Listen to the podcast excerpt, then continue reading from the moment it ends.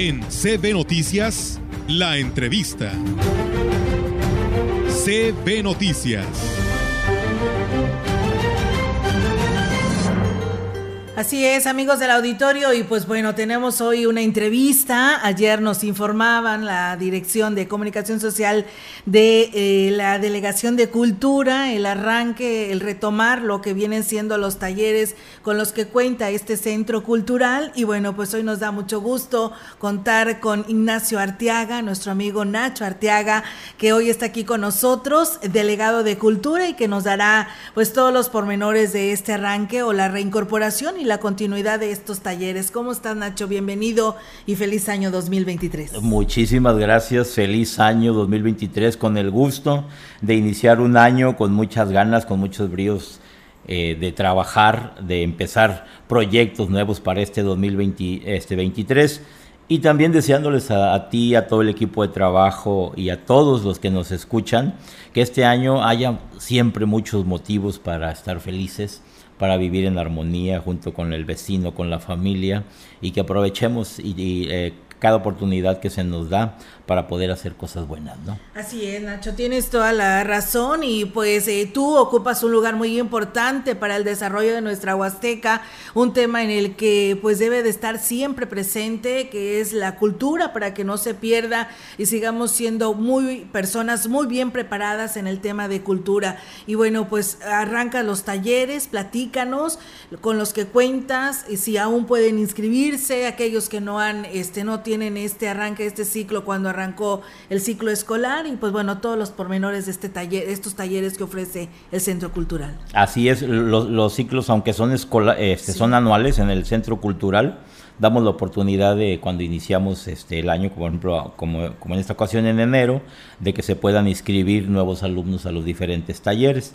Les quiero este, comentar que está abierto el taller de pintura, el de escultura, cuerdas, música regional huasteca, piano, batería, danza folclórica, guitarra, saxofón, danza contemporánea, teatro y canto. Estos últimos tres fueron abiertos apenas el año pasado, están, son, son talleres nuevos que, este, que, que nos pidieron este, mucha gente y bueno, tuvimos la oportunidad de abrirlos con muy buenos resultados. Y de, a, a, partir de ayer se reabrieron, se reiniciaron estos talleres artísticos y estaremos cerrándolos por ahí por el mes de a finales de junio, principios de julio, ¿no? Coincide con el, con el ciclo escolar también. Así es, pues bueno, y está la invitación para aquellas personas que pues eh, no sabían cuándo in iniciaban o continuarían estos eh, talleres, pues ya, ya se tiene esta fecha en el Centro Cultural. Uh -huh. Y bueno, Nacho, eh, has seguido de cerca a aquellas personas que se hicieron acreedoras al programa de, de, este recurso de la federación y que pues bueno, la mayoría de, de estos proyectos se quedaron aterrizados con recursos económicos en nuestra región huasteca y esto fue algo yo creo que tenemos que dejar subrayado, Nacho, porque pues se logró tener la mayoría de estos para Ciudad Valles y la región. Sí, estamos muy contentos. El programa de, de PACMIC uh -huh. dictaminó el año, el, en, en, este año que pasó, 2022, 31 proyectos culturales para todo el estado de San Luis Potosí.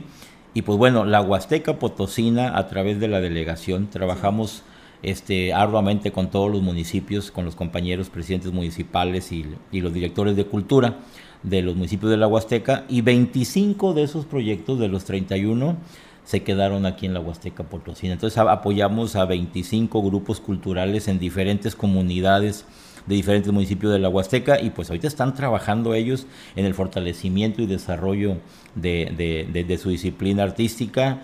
Hay, hay creación de, talleres de máscaras, apoyamos a grupos de danza folclórica, en cuestión gastronómica y en cuestión artesanal a muchos grupos y estamos muy contentos por ello porque pues el gobierno del estado a través de Ricardo Gallardo Cardona, a través de la Secretaría de Cultura que preside la maestra Marta Elizabeth Torres Méndez, este, está cumpliendo con esa labor de buscar y lograr el desarrollo cultural de los pueblos en la Huasteca y, y, bueno, lo logramos entonces, esperamos que este año nuevamente podamos meter muchos proyectos y salgan más beneficiados que el año pasado. Muy bien, Nacho. Y bueno, aparte de los talleres, ¿qué proyectos, qué planes tienes para este 2023 en cuanto a cultura se refiere para esta parte de nuestra región? Bueno, este, no sé si, si, si recuerdes, hicimos una actividad con las escuelas de nivel medio superior y superior sí. este, el año pasado en, con, el, con el Festival de Chantolo.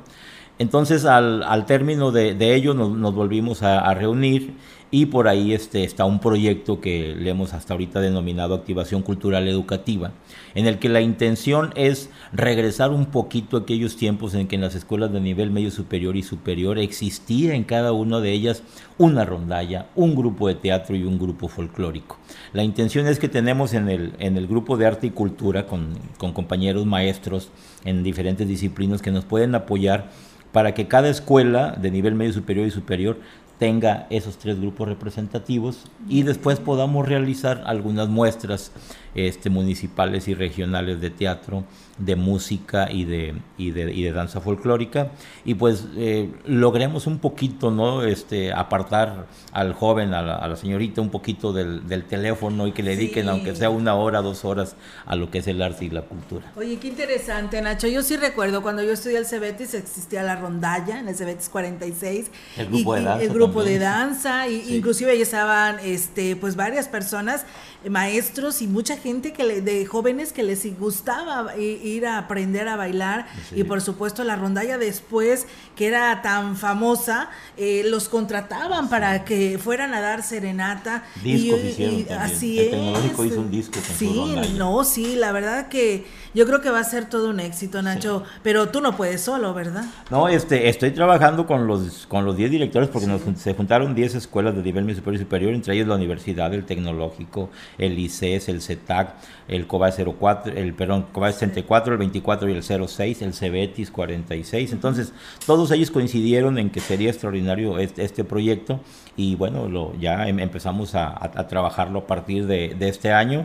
Vamos a designar algunos maestros para apoyar en las diferentes escuelas se va a hacer la promoción en las diferentes instituciones y se formarán los grupos representativos y con ello estaremos teniendo pues cientos de jóvenes que estarán dedicados en sus tiempos libres a estas actividades. Muy bien, Nacho, y lo dices bien, ¿no? Para que suelten un ratito el celular, porque hoy yo creo que ocupa el primer lugar, ¿no? Para vidas de poderte comunicar o simplemente para, pues, estar aislados de los papás, y yo creo que esto les ayudará mucho Bastante. y además, pues, serán muchos de ellos profesionales, porque muchos de ellos así lo han hecho. ¿Qué más tienes, eh, Nacho, para el Centro Cultural? Mira, platicarte que con éxito cerramos el programa Liberarte el pasado 22 de diciembre, que es un programa que hicimos con el, con el centro penitenciario de aquí de Valles.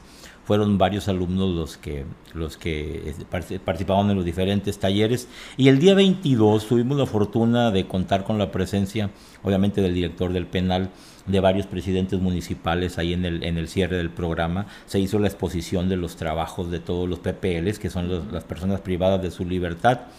Y bueno, una de las noticias más importantes es que los presidentes municipales quedaron muy contentos con el trabajo que se desarrolló con este, con este tipo de actividades que se hacen en la cárcel, de enseñarles a los, a los PPLs a pintar, a crear artesanías, a, crear trabajos. Y hubo una propuesta de un presidente, y yo se lo agradezco mucho y sí lo quiero decir, el presidente de San Vicente, el compadrito Chucho Sony, que dijo, voy a hablar con mis compañeros presidentes municipales y yo me quiero comprometer a que para las festividades de Día de la Madre, Día del Padre, Día del Niño, comprar los regalos que elaboran los PPLs para poderlos este, regalar en esos eventos. Y con eso vamos a ayudar a que ese trabajo que hacen los PPLs se vean beneficiados y sus familias obviamente también claro. se vean beneficiados y estén mucho más motivados en seguir participando en actividades como estas. Entonces, el programa Liberarte es un, es un programa que enseñó a los PPLs a crear cosas nuevas, productivas dentro del, del, del centro penitenciario y como quiera siguen trabajando y apoyando a sus familias afuera. Así es, eh, Nacho, y además de que les sirve, ¿no? Para vidas de poderse rehabilitar sí, claro. a los que fueron, este, por lo que fueron, este, condenados, ¿no? Según sea su, su problema, pero yo creo que, pues también muchos de ellos yo creo que tienen familia y es una manera de poderlos ayudar. Así que, pues bueno, esperamos que este, eh, este proyecto se lleve a la realidad Ajá. y que todos estos presidentes municipales pues compren estos regalos de ellos, Así estas es. artesanías Así y es. les ayudarían económicamente a ellos y a sus familias. Nacho, pues la verdad es muy interesante todos estos proyectos que ya tienes pues como quien dice encaminados, solo esperamos que se aterricen y se hagan realidad. 2023 va a ser un, un buen año, 2022 lo fue este, incrementamos la captación a los talleres, lo recibimos con 117 alumnos, los estamos ahorita teniendo 347 alumnos inscritos en los diferentes talleres.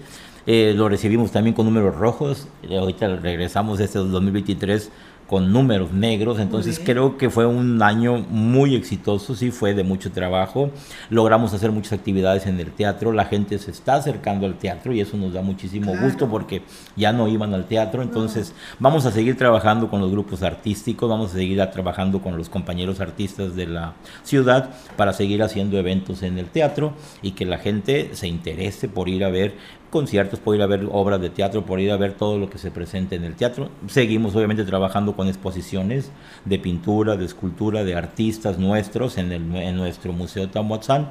Y pues bueno, lo que queremos es este, que sea muy asiduo a la asistencia de gente a las actividades que hagamos en el Centro Cultural de la Huasteca Potosina. Así es, pues qué bueno Nacho, que le estás dando también la oportunidad a todo el talento de nuestra región y esto pues por supuesto que se aplaude porque pues hay talento en nuestra región Muchísimo. y entonces a través de estas exposiciones, estas demostraciones o estas obras de teatro pues ayudan mucho, ¿no? Y los impulsas a, a ellos mismos, a los de casa. Pues Nacho, pues agradecerte la oportunidad de platicar contigo en este arranque de este 2023, los mejores de los éxitos, sabes que se te aprecia y pues aquí estaremos al pendiente para cuando quieras difundir algo de estos temas. Agradecerles a ustedes, un extraordinario equipo de trabajo, siempre lo, lo, lo he dicho y, y, pues solamente les, lo, lo que les puedo desear es que Dios les dé mucha salud, y como tienen ya ustedes talento y capacidades, pues yo creo que con la salud ustedes van a lograr hacer sí, muchísimas cosas muy importantes en nuestra ciudad. Gracias por ese trabajo de informar a la población de todo lo que se hace, todo lo que sucede en Ciudad Valles y la Huasteca. Y que sigan los éxitos hoy y siempre, Olguita, para Muchas ti, gracias. para Marcela, para Rogelio, para todo el equipo de trabajo. Muchas gracias, eh, Nacho, también a ti lo mejor para este 2023 y pues agradecerte esta oportunidad de platicar en ese arranque del 2023, los planes del Centro Cultural.